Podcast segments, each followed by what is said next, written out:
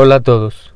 Todos conocemos la historia de Abraham Avinu, como está escrito, que Abraham Avinu lo echaron al horno a Urkazim. Baruch Hashem, Hashem le hizo un milagro tan grande que Baruch Hashem salió vivo. Por otro lado, conocemos la famosa historia de Akedat Yitzhak.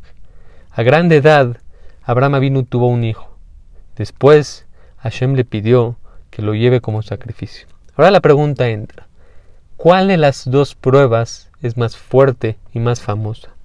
Todos sabemos que Akedat Yitzhak, pero ¿por qué Akedat Yitzhak? Oye, es que a una persona la echen en un horno ardiente y salga vivo. ¿Eso no es milagro? ¿Eso no es grande? ¿Por qué el pueblo judío se basa más con Akedat Yitzhak que esta prueba?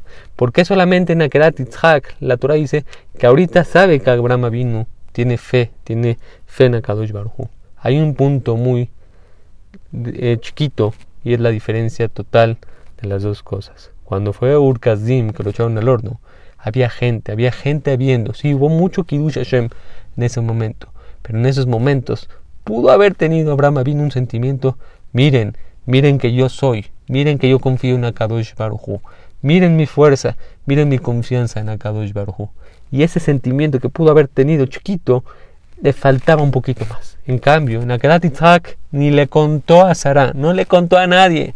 Hashem le pidió a Abraham Avinu, ve y sacrifica a tu hijo. Ni al mismo Yitzhak le contó.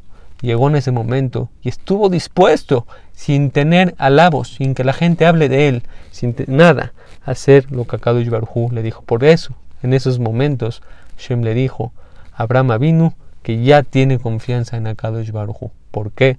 porque no había nada que lo rodee. Ahí se demostró que Abraham Avinu lo hacía 100% de corazón, no le importaba lo que la gente decía, lo que la gente pensaba. Nosotros tenemos que reflexionar, ¿qué te importa que la gente diga? ¿Por qué muchas veces queremos dar el paso y acercarnos más a Kadosh Baruj Queremos no hablar la Shonara, queremos decirte filá mejor, aumentar mi amidad, ser mejores personas, no enojarnos. Y siempre estamos pensando en el qué dirán tenemos que entender y comprender que cuando las personas hacen las cosas del Leshem Shamaim y que no nos importan lo que diga la persona, eso vale mucho más que cuando las personas hacen cosas y la gente se entera. Por eso una tzedakah cuando es escondidas vale mucho más que cuando toda la gente sale. Porque cuando haces las cosas escondidas son Leshem Shamaim. Por eso reflexiona. ¿Tú cómo haces tu vida? ¿Te importa lo que otros digan o te importa lo que Hashem piense de ti? Reflexiona y cambia desde la Tashimi que tengas todo lo mejor.